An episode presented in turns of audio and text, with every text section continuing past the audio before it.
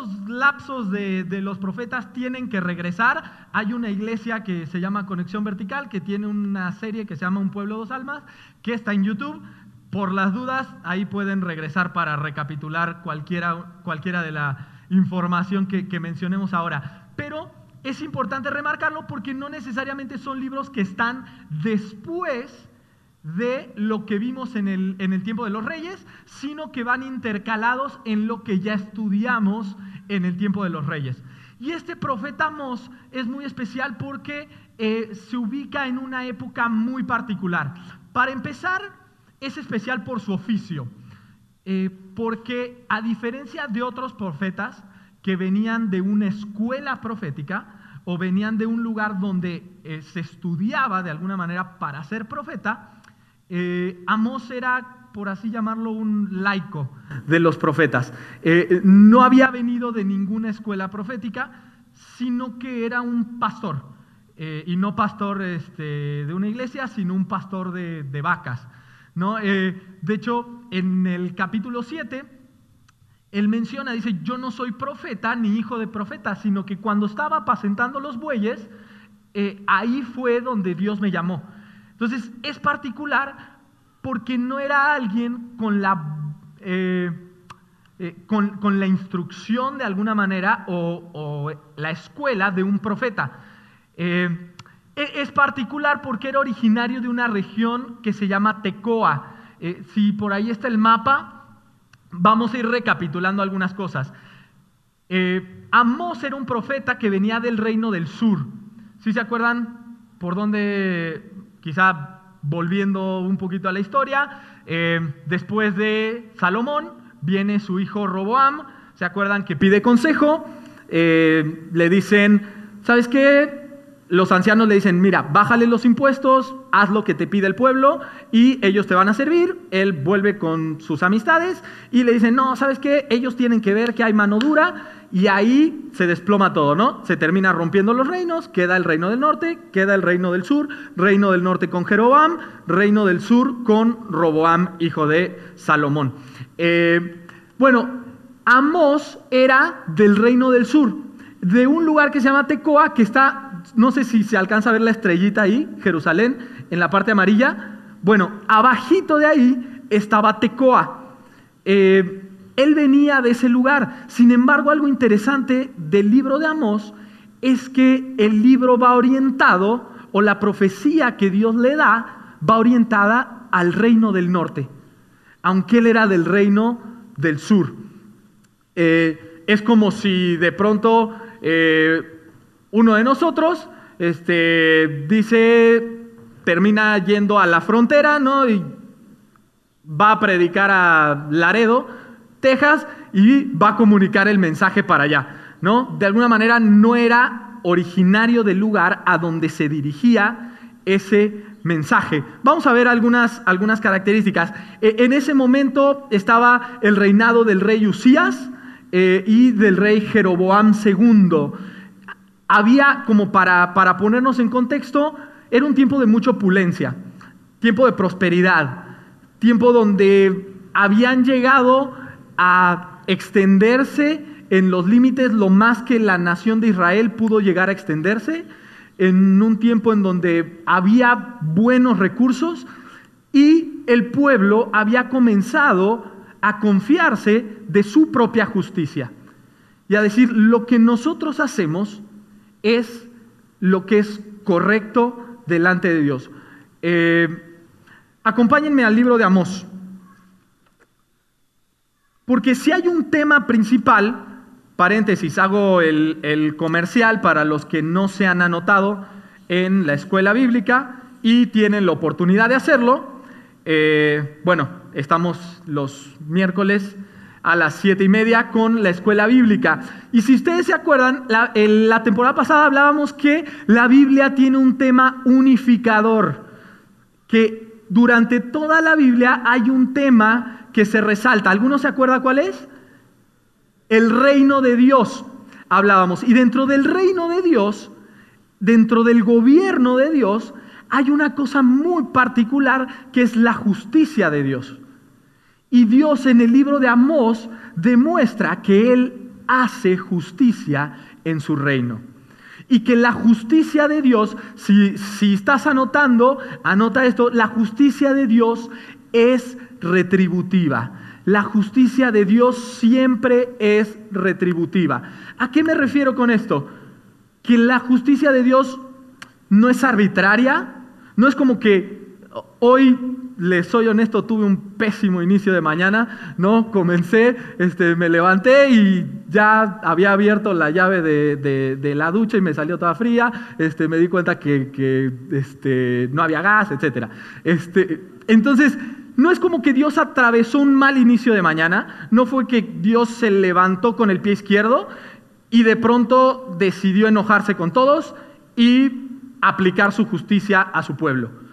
La justicia de Dios siempre es retributiva a la injusticia del hombre. Retribuye, da lo que corresponde a la injusticia del hombre. Capítulo 1. Fíjate qué, qué, interesante, porque incluso la manera en la que está escrita el libro de Amós es bien particular porque si hay algo que a todos nosotros nos molesta o nos incomoda o nos hace sentir impotentes, es la injusticia. ¿No? Eh, una de las primeras cosas que aprendemos cuando somos niños a decir es, no es justo. ¿No? Si, una de las cosas que, que no sabe nada acerca de, qué es este, la retribución y la justicia y esto, lo otro, pero lo primero que viene a su cabeza cuando hay una situación de impotencia es, no es justo. Y nos causa impotencia. Hemos escuchado las noticias ahora en, em, Colombia, por ejemplo, ¿no? Toda esta situación del tema de los impuestos, las protestas, este, la violencia y los reclamos que genera, porque nos genera impotencia nos genera molestia, nos genera incomodidad ver cuando no se hace justicia. Hasta que el que comete la injusticia soy yo. Ahí nos damos cuenta que nunca nos, importó la justicia, nos importaba más lo que pasaba con nosotros. Y el libro de Amós es muy interesante porque va de cierta manera jugando por así decirlo, con, esas emociones y hasta de manera didáctica, el profeta va llevando el mensaje de una manera muy particular. Si te fijas en el capítulo 1, va diciendo, eh, el Señor ruge desde Sión, versículo 2, así dice el Señor, por tres transgresiones de Damasco y por cuatro, no revocaré su castigo. Y empieza a mencionar diferentes naciones. Si tienen el mapa, eh, por acá, se van a dar cuenta que cada una de las naciones que están acá son naciones que están justo alrededor del pueblo de Israel. Por tres, por tres pecados y por el cuarto no revocaré el pecado de, no revocaré el castigo de Damasco, ahí arribita. Por tres pecados y por el cuarto no revocaré el castigo de Filistea. Por tres pecados y por el cuarto no revocaré el castigo de Nom. Por tres pecados y por el cuarto no revocaré el, el castigo de Amón, de Moab. Cada una de las naciones que rodeaban al pueblo de Israel. Y ahora, cuando dice por tres pecados y por el cuarto, no es que está hablando por tres pecados específicos y por cuatro. Está hablando de que se llenó la medida. Es con tres era suficiente y ustedes llegaron a cuatro. O sea, sobrepasaron la medida. Por tres pecados y por cuarto, no voy a revocar mi castigo. No voy a cambiar de opinión respecto a lo que voy a tratar con cada uno de ustedes. Y las seis primeras naciones a las que se dirige son castigos específicamente por crímenes contra el pueblo de Israel.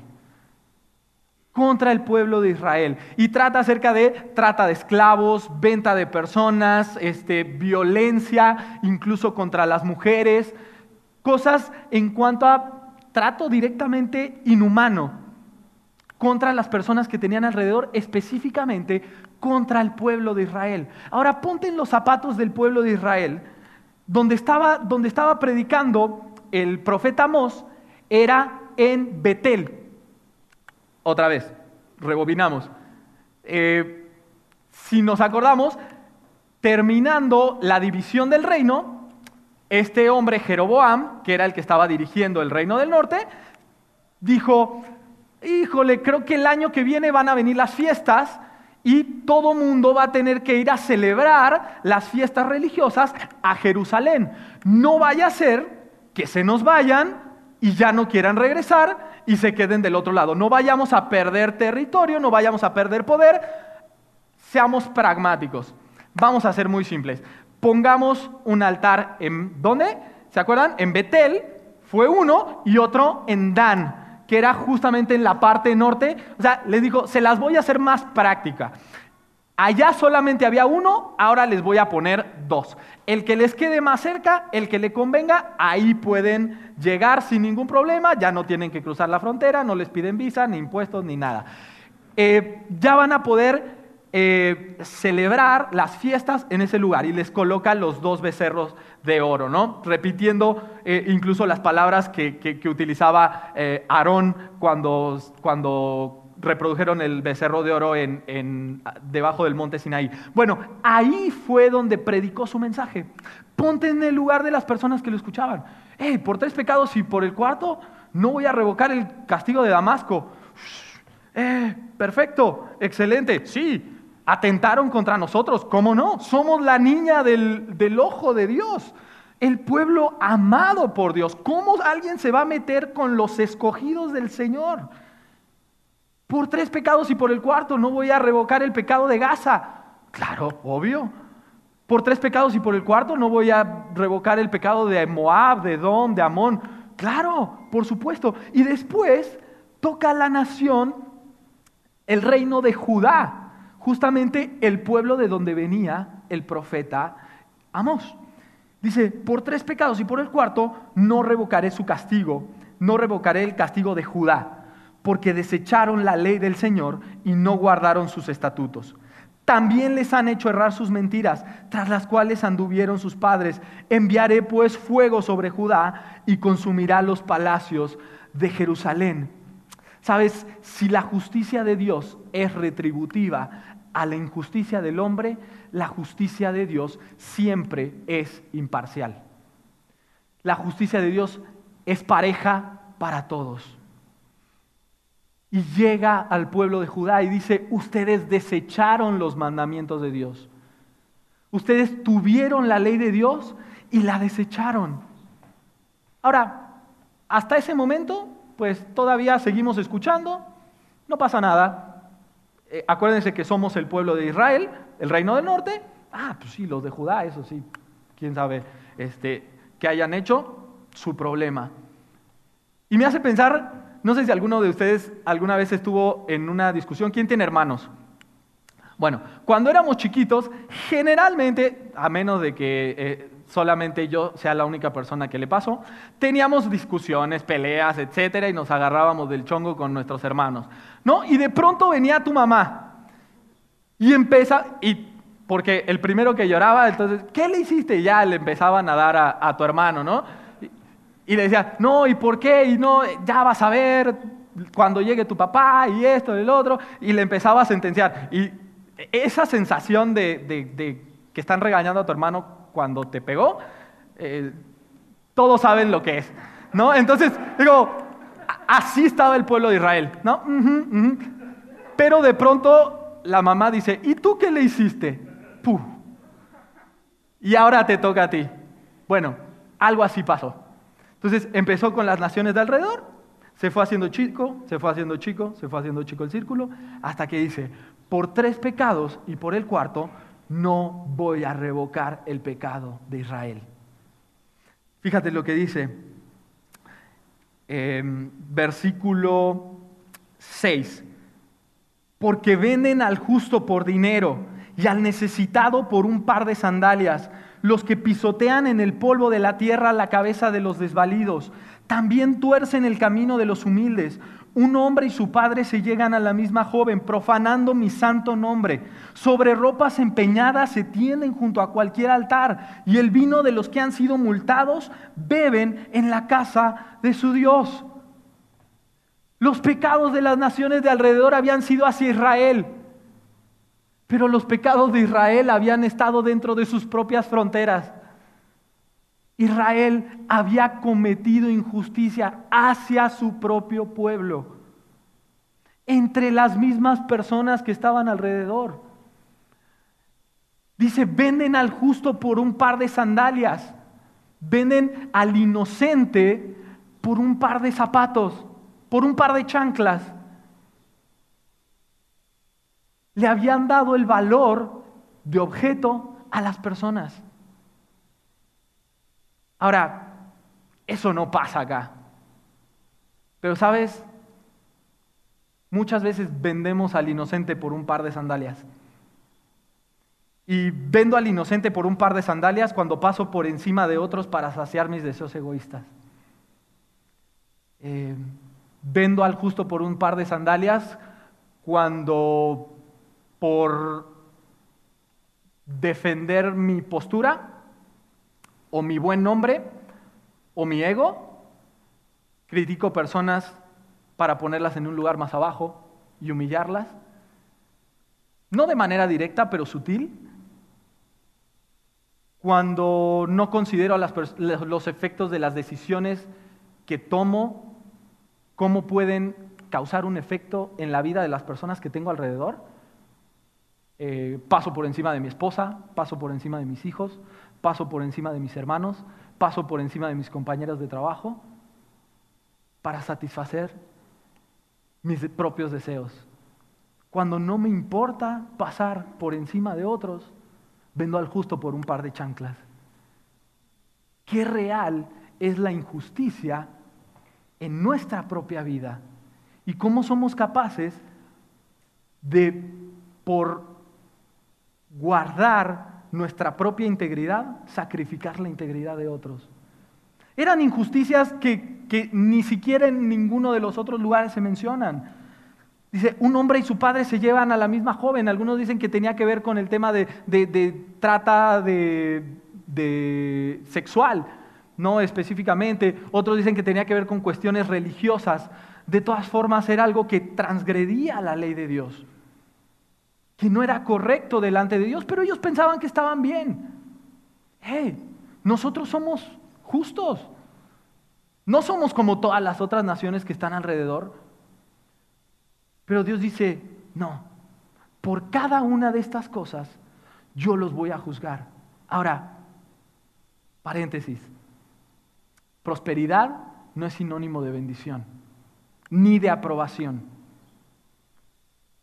Prosperidad no es sinónimo de bendición y de aprobación. Estaban pasando por un buen tiempo y ellos decían, hey, nunca hemos vivido un mejor tiempo que el de ahora. ¿Cómo podemos estar mal? Estamos haciendo bien las cosas. Estamos haciendo las cosas con justicia. Y Dios le dice, no te equivoques, no te equivoques.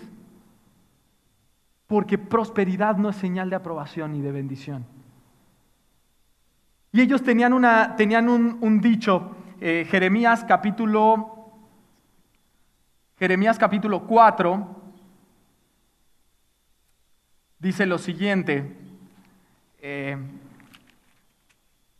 capítulo 4, versículo, perdón, me equivoqué, 7, 7, versículo 4. Dice, no confíes en palabras engañosas diciendo, este es el templo del Señor el templo del Señor, el templo del Señor. Eh, ellos tenían una idea de que por ser el templo del Señor, nada les iba a pasar. ¡Ey! Nosotros somos el pueblo de Dios. Ya no estamos bajo la ley, sino bajo la gracia. Somos el pueblo de Dios, nada nos va a pasar. Aquí está el templo de Dios. Y lo repetían como amuleto. Dicen, no se engañen por personas que les mienten diciendo, este es el templo del Señor, no va a pasar nada, porque la justicia de Dios es imparcial. Y la justicia de Dios aplica para todos. ¿Nos, ¿Nos, pasa o no nos pasa? Lo que mencionaba, hey, si ya estamos bajo la gracia. Entonces, como dice Romanos, donde abundó el pecado, sobreabundó la gracia, mm, vamos a aprovechar y pues hagamos más pecado para que haya más gracia, ¿no? Aprovechemos el buffet de la gracia y todo lo que le puede entrar, mejor. Pero Pablo dice, no, no se confundan. Porque los que, dice, eh, perseveraremos en el pecado para que la gracia abunde en ninguna manera, porque los que, eh, porque los que han muerto al pecado, ¿cómo viviremos aún en él? Si hemos muerto al pecado, ¿cómo podremos vivir aún en él? Hemos sido librados de la esclavitud del pecado. La justicia de Dios es pareja para todos. Y la justicia de Dios alcanza al pueblo de Dios. La justicia de Dios es retributiva ante la injusticia del hombre y es imparcial. Ahora, fíjate las cosas que, hizo el pueblo de Israel. Porque el pecado del pueblo de Israel no era ignorancia, era indolencia. Dice versículo del capítulo 2 de Amós, versículo 12. Versículo 11 dice, y levanté profetas de entre vuestros hijos y nazareos de entre vuestros jóvenes. No es así, hijos de Israel, declara el Señor, pero vosotros hicisteis beber vino a los nazareos y a los profetas les ordenasteis diciendo, no profeticéis. No era cuestión de ignorancia, era cuestión de indolencia. Había personas que le habían dicho, estás mal, no estás bien, te estás equivocando pero ellos callaron a los profetas. Eh, más adelante va a hablar cómo el sumo sacerdote, el sacerdote Amasías, terminó yendo con el rey diciendo, hey, este profeta Amós está profetizando en contra tuya. Mejor hay que tener cuidado con él. El sacerdote, el que era puesto para llevar al pueblo a Dios, estaba callando la voz del profeta. Era un tema de indolencia, no de ignorancia. ¿Es más cómodo callar la voz interna? ¿Es más cómodo callar la voz externa? Hace un par de meses eh, mi carro ya andaba dando las últimas con las balatas eh, y se empieza a escuchar, ¿no? Se empieza a escuchar el ruidito que ya están pegando las, las balatas, los fierros. Y la verdad dije, bueno, ah, no es como que puedo llevarlo esta semana, lo llevo la siguiente. Y después dije, lo llevo la siguiente, lo llevo la siguiente. Y cada vez se oía más y más y más y más. ¿Sabes lo que me veía tentado a hacer era, subo las ventanas, así ya no escucho el ruido. Y ya parece que no pasó nada. Callamos las voces. ¿Eso arregló el problema? No. Las balatas seguían pegando. Y le tuve que cambiar las balatas pero callamos las voces. Ok, apaguemos la señal que dice, los frenos están mal, agarremos el martillo, pa. Rompamos el foco, ya estuvo, no pasó nada. No es un tema de ignorancia, es un tema de indolencia. Pero no solamente la justicia de Dios es imparcial, sino que la justicia de Dios es proporcional y no es igual para todos. O sea, ¿cómo? Me acabas de decir que es imparcial y toca parejo para todos, pero ahora me vas a decir que al final ya no es igual para todos. No es igual para todos, porque si el libro de Amos nos enseña un principio, es que a mayor luz tenemos mayor responsabilidad. La justicia de Dios es proporcional a la luz que hemos recibido. La justicia de Dios es proporcional al trato que hemos recibido. Y el trato filial de Dios con Israel le hacía más responsable delante de Dios. Por eso fíjate lo que dice capítulo 3, versículo 2. Dice, solo a vosotros os he escogido de todas las naciones de la tierra. Por tanto, dice, os castigaré por todas vuestras iniquidades. A nadie más conocí como ustedes. Con nadie tuve el trato que tuve con ustedes. Solamente a ustedes les escogí, por eso les voy a castigar. La primera parte de la oración sonaba como, ah, bueno, solo ustedes os conocí de todas las naciones de la tierra, por tanto os prolongaré mi misericordia. Pegaría, ¿no? Pero dice, por tanto, los voy a castigar por cada una de sus iniquidades, por cada una de las cosas, porque solo a ustedes les escogí. ¿Todos los pecados son iguales? Sí y no. Eh, hemos escuchado acerca del Sermón del Monte, ¿no? Eh, Mateo capítulo 5, si no me equivoco, Jesús de alguna manera pone en el mismo terreno diferentes tipos de pecado. Dice, oísteis que fue dicho, no adulterarás. Dice, pero yo les digo que si alguno mira a una mujer en su corazón para codiciarla, ya adulteró.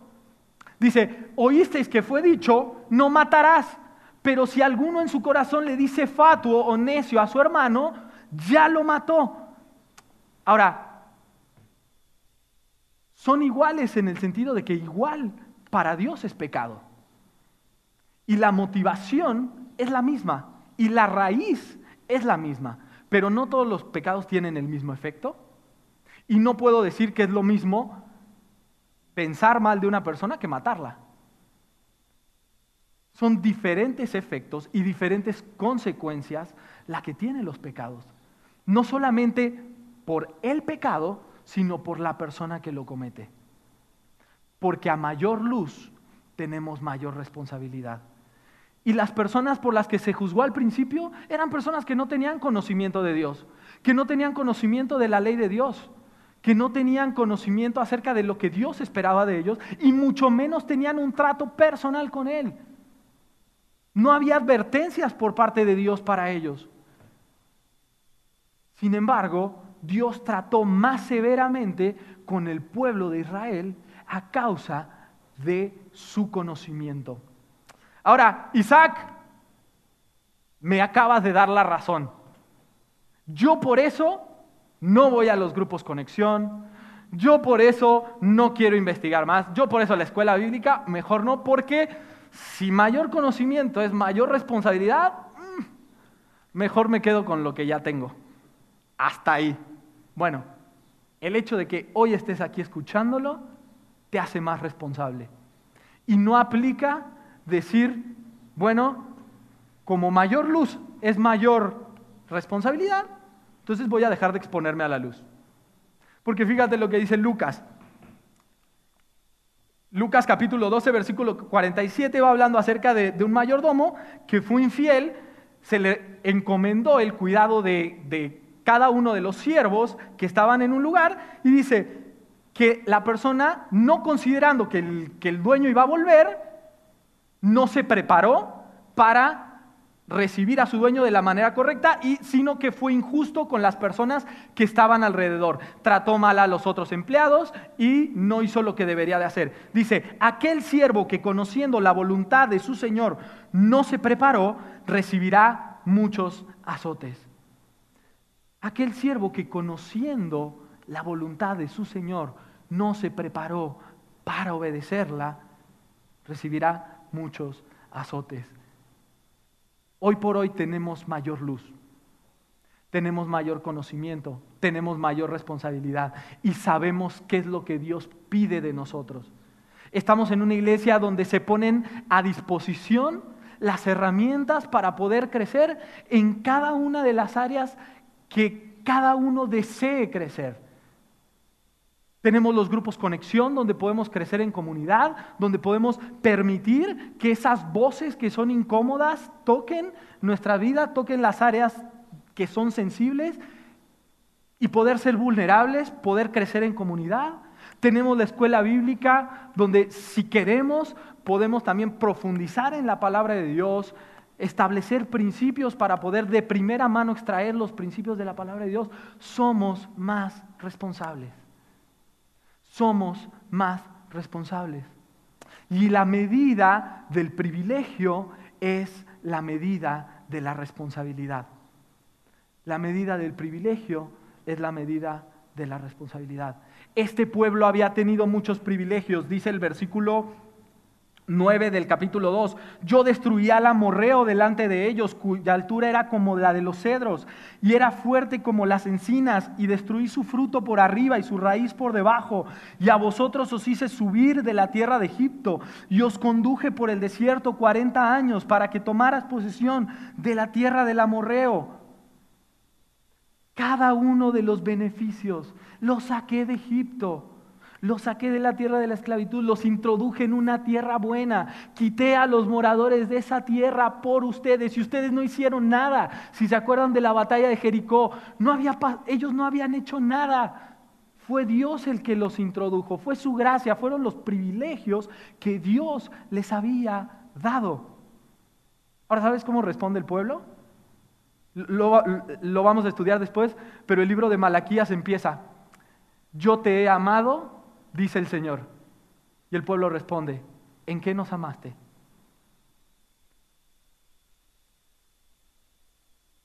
¿Cuántas veces preguntamos, ¿en qué nos amaste? Ok, a mayor privilegio, mayor responsabilidad. Pero yo, ¿privilegios? ¿Cuáles? Deuteronomio capítulo 6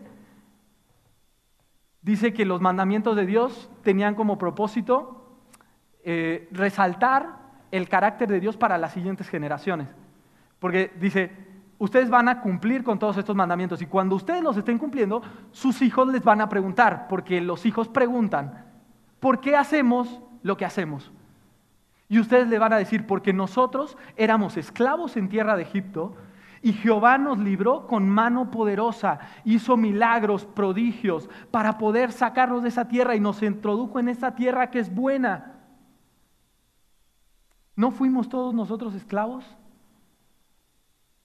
Volviendo al versículo que mencionábamos en Romanos, eh, siendo esclavos del pecado, Jesús nos libró. ¿Cómo vamos a desear volver a donde estábamos antes? Y Dios nos libró y por su pura misericordia y por su pura gracia recibimos todos los beneficios por parte de Él y somos llamados justos por su justicia. Y Él coloca su gracia en nosotros y todos los días vemos sus bendiciones y vemos sus privilegios. Nunca nadie tuvo más luz que hoy. Dice Corintios, porque Dios que ordenó que la luz resplandeciese en las tinieblas, hizo brillar su luz en nuestro corazón, para que conociéramos la gloria de Dios que resplandece en el nombre, en el rostro de Cristo. Hoy tenemos a Cristo, hoy tenemos el Espíritu Santo que nos muestra y nos revela el carácter de Cristo. Mismo Corintios dice, nosotros tenemos la mente de Cristo, podemos comprender muchas cosas que antes no comprendíamos. La mayor luz que uno puede llegar a tener la tenemos hoy. Hoy tenemos mayor privilegio, hoy tenemos mayor luz, hoy tenemos mayor responsabilidad. Porque dice Juan capítulo 3, versículo 19, e, en el capítulo 1 de Juan habla acerca de que la luz vino al mundo. Dice, a los suyos vino, pero los suyos no le recibieron. Y el capítulo 3 de Juan dice, esta es la condenación, que la luz vino al mundo, pero los hombres amaron más las tinieblas que la luz, porque sus obras eran malas. Y cuando se rechaza la luz, hay mayor severidad que cuando la luz falta. Donde hay ausencia de luz, el castigo es menos severo que donde la luz es rechazada. Eh, la justicia de Dios es retributiva hacia la injusticia humana. En el sentido de que es imparcial, en el sentido de que es proporcional no para todos es igual, pero la justicia de Dios siempre tiene razones.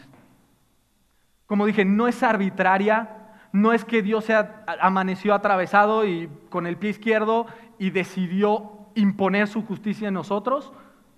La justicia de Dios siempre tiene razones. Y fíjate lo que dice versículo 3.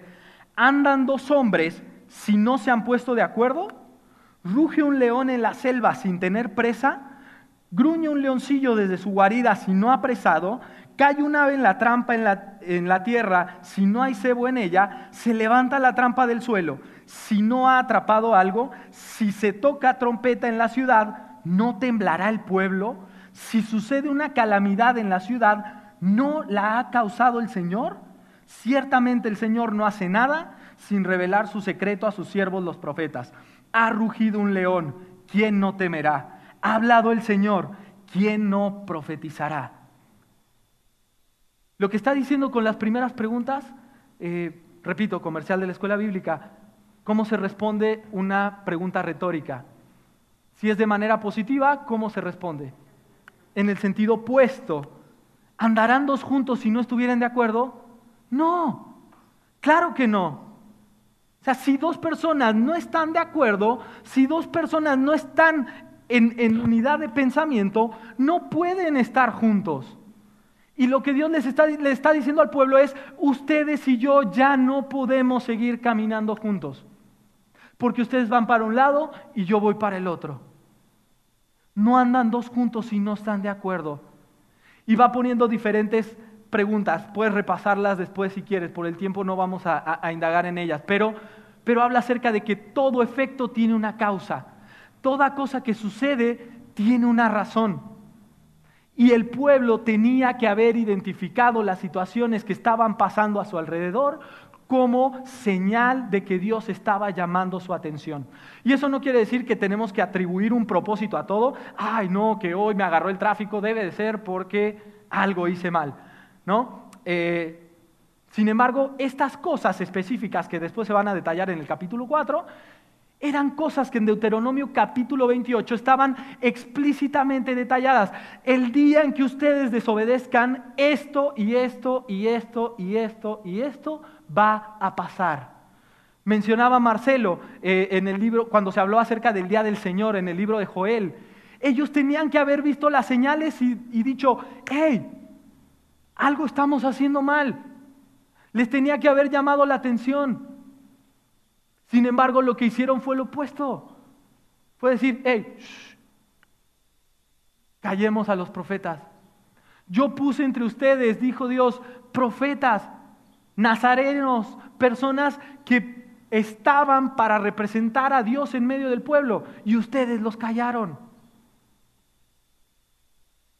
Ustedes los callaron. Siempre tiene una razón. Y el pueblo de Israel debía de haberla identificado. Debió de haber llamado su atención.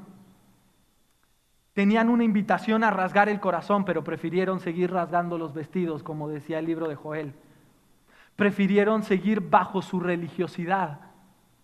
Isaías menciona, este pueblo de labios me honra, pero su corazón está lejos de mí.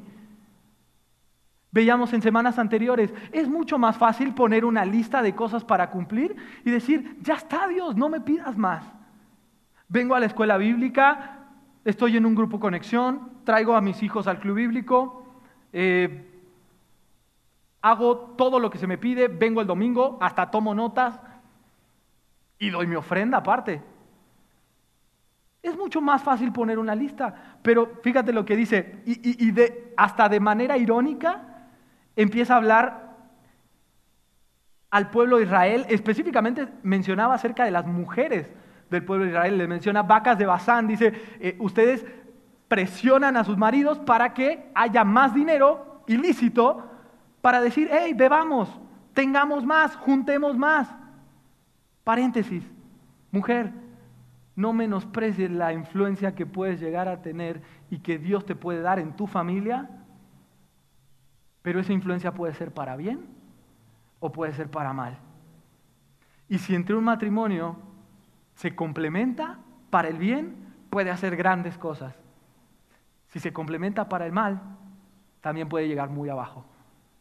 Eh, paréntesis. Eh, pero habla con cierta ironía. Fíjate lo que dice capítulo 4, versículo 4. Entrad en Betel y pecad. Dice, vayan a Betel, vayan al centro ceremonial y pequen. Dice, traigan vuestros sacrificios cada mañana vuestros diezmos cada tres días, ofrezcan también pan leudado en ofrenda de gratitud y proclamen ofrendas voluntarias, darlas a conocer, puesto que así les place, hijos de Israel. Vayan, cumplan con su religión. Sostenían con una mano la verdad de Dios y con la otra mano su propia verdad. En ningún momento el pueblo de Israel abandonó el culto a Dios. El problema es que junto con el culto a Dios tenían el culto a sus propios pensamientos, a su propia ideología, a su propia manera pragmática de pensar. Y si nos remontamos a Éxodo capítulo 12, perdón, 32, eh, es exactamente lo que hicieron en el becerro de oro. Siempre pensé que era una cuestión donde habían dicho, ah, ¿sabe qué? Ya me cansé de esperar a Dios, mejor hagámonos otro Dios completamente diferente. Sin embargo, dice, hey, dice, este es, el, este es tu Dios el que te sacó de Egipto. Dice, mañana haremos fiesta a Jehová, porque ya tenemos el becerro. Dijeron, Jehová va a ser el Dios que nosotros queremos que sea, a nuestro antojo, a nuestra manera. Conformemos a Dios como nosotros queremos. Y es el eco que resuena en Jeroboam cuando en Primera de Reyes, capítulo 12, dice, hey, no, no se molesten, ya no vayan, no crucen, yo les voy a poner dos becerros, les pongo uno en Betel y uno en Dan. Hagamos las cosas a nuestra manera. Seamos selectivos. Definamos qué nos conviene y qué no nos conviene. Como en el libro de Malaquías. Hey, ya traje mi ofrenda, no, no me pidas más, Dios. O sea, todavía me pides más, aparte de que hago todo lo que me... Hey, te pedí tu corazón, dice eh, Isaías. Dice, eh, eh, este pueblo de labios me honra, pero su corazón está lejos de mí. La, ¿Cómo nosotros tenemos que hacer eso?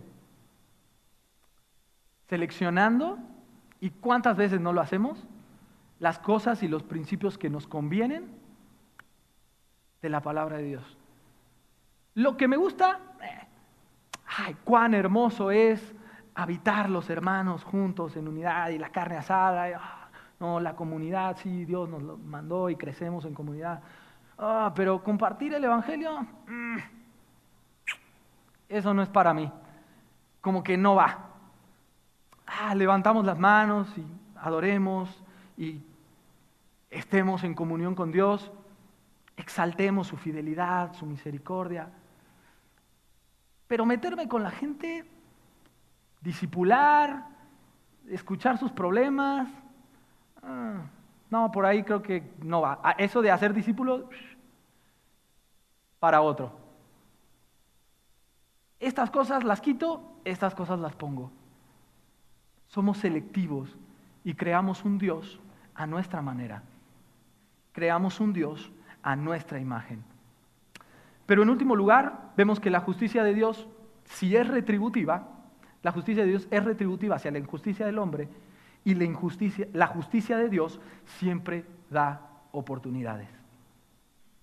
La justicia de Dios siempre da oportunidades. Y esta expresión de por tres pecados y por el cuarto es una clara evidencia de que la justicia de Dios siempre da oportunidades. No fue a la primera.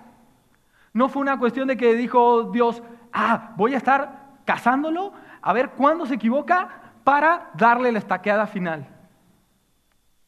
Dijo, por tres pecados y por el cuarto. Es una cuestión recurrente. Dios siempre da oportunidades. Y la expresión por tres pecados y por el cuarto es una viva imagen de que Dios siempre tiene paciencia y da oportunidades. Fíjate lo que dice capítulo 4, versículo 6. Dice, yo también os he dado dientes limpios en todas vuestras ciudades y la falta de pan en todos vuestros lugares, pero no os habéis vuelto a mí, declaró el Señor. Y además os retuve la lluvia cuando aún faltaban tres meses para la siega. Hice llover sobre una ciudad y sobre otra ciudad no hice llover. Sobre una parte llovía y la parte donde no llovía se secó. Así que de dos o tres ciudades iban tambaleándose a otra ciudad para beber agua y no se saciaban pero no os habéis vuelto a mí, declara el Señor. Os herí con viento abrasador y con añublo, y la oruga ha devorado vuestros muchos huertos y viñedos, vuestras higueras y vuestros olivos, pero no os habéis vuelto a mí.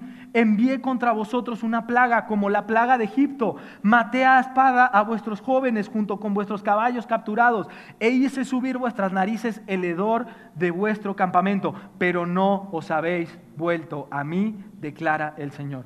Os destruí como destruyó a Sodoma y a Gomorra, y fuisteis como tizón arrebatado de la hoguera, pero no os habéis vuelto a mí. Cada una de estas situaciones eran oportunidades para que el pueblo de Dios reaccionara, para que el pueblo de Dios dijera, Dios está teniendo misericordia de nosotros. Aquí tenemos que parar, pero no paró. Dice, y no se volvieron a mí. Y vino otra y no se volvieron a mí. Y cada advertencia por parte de Dios era un llamado al arrepentimiento. ¿Ven que no era cuestión de ignorancia? ¿No era cuestión de que no sé qué tengo que hacer? ¿No era cuestión de que nadie me avisó? Vinieron los profetas y... Los profetas no eran personas que les gustaba andar criticando a la gente nada más porque sí. Y venía nada más a señalar, no, era la advertencia de Dios hacia su pueblo. No era cómodo hacerlo. El profeta Amós, yendo a una nación que no era la suya, siendo menospreciado, siendo corrido de la nación, llevando un mensaje que no era cómodo, porque Dios tenía misericordia de su pueblo, porque Dios estaba dando otra oportunidad. Y, dice versículo, versículo 12, por tanto, así haré contigo Israel. Y porque te he de hacer esto, prepárate para encontrarte con tu Dios. Prepárate para encontrarte con tu Dios. Las consecuencias del pecado o el arrepentimiento nunca tuvo por fin evadir las consecuencias, sino restaurar la relación rota. ¿Cuántas veces pudiéramos llegar a pensar, ok Dios, está bien, ya, párale con todo. Ahora sí te voy a obedecer. Mencionaba Alex cuando hablaba acerca de eh, la historia de Jeroboam, cómo tratamos a veces a Dios como el doctor. Hey, Dios, cúrame, después ya no nos volvemos a ver hasta la próxima enfermedad. A veces las consecuencias no se van. A veces las consecuencias quedan. Dice, y el pueblo de Israel iba a ser llevado cautivo. Y eso no iba a cambiar. Pero siempre hubo una promesa de un remanente. Dice que como se escapa eh, eh, dos orejas de, de la boca del león, así va a haber un remanente del pueblo de Israel. Siempre va a haber un remanente. Y ahí ya está la mención y la misericordia de Dios no en evadir las consecuencias, sino en restaurar la relación rota.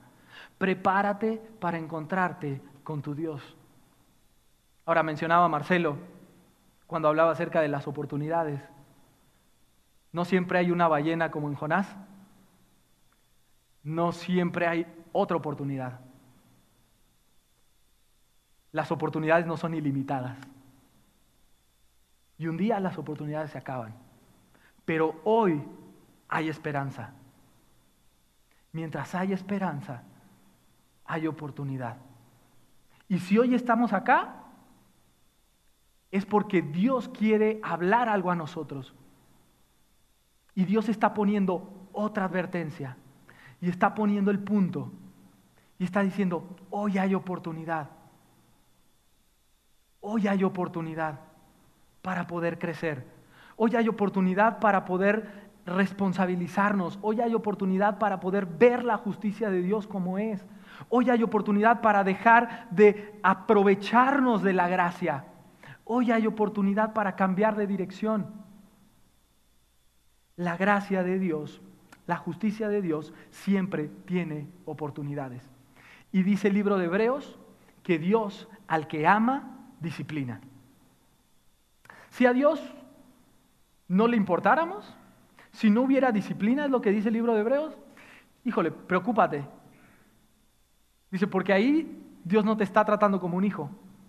Pero cuando veo la disciplina de Dios, tengo que saber y recordar que Dios está brindando una oportunidad.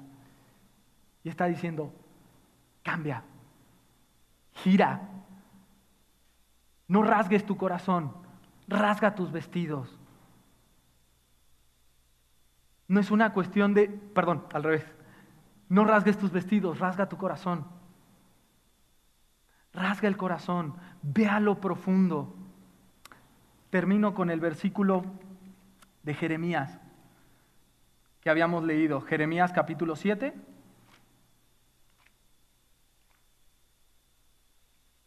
¿Se acuerdan que hablábamos acerca de templo de Jehová, templo de Jehová, templo de Jehová, no? No nos va a pasar nada. Dice, no confíen en sus mentiras.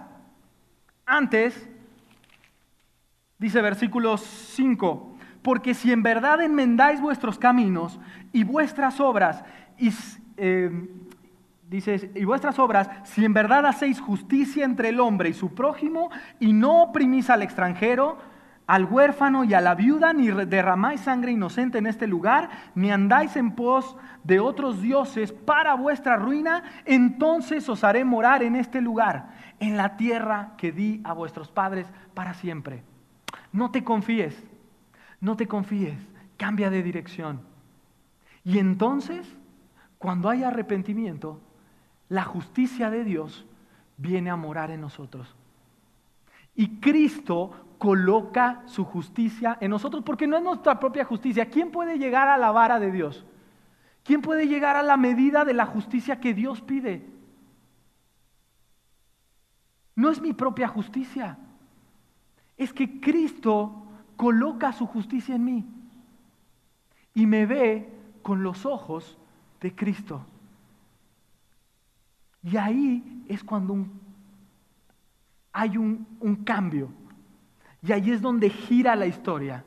Y ahí es donde toma otra dirección. ¿Oramos? Padre, gracias porque en el libro de, de Amós nos recuerdas que, que tú estás en control que tú sigues gobernando todas las cosas y Dios que tu justicia retribuye a cada una de las injusticias que nosotros hacemos. Ayúdanos a poder vivir valorando el privilegio que tenemos de poder ser tus hijos y a poder crecer y si hoy nos estás dando una oportunidad, tomar esa actitud y dejar de rasgar nuestros vestidos para rasgar nuestro corazón.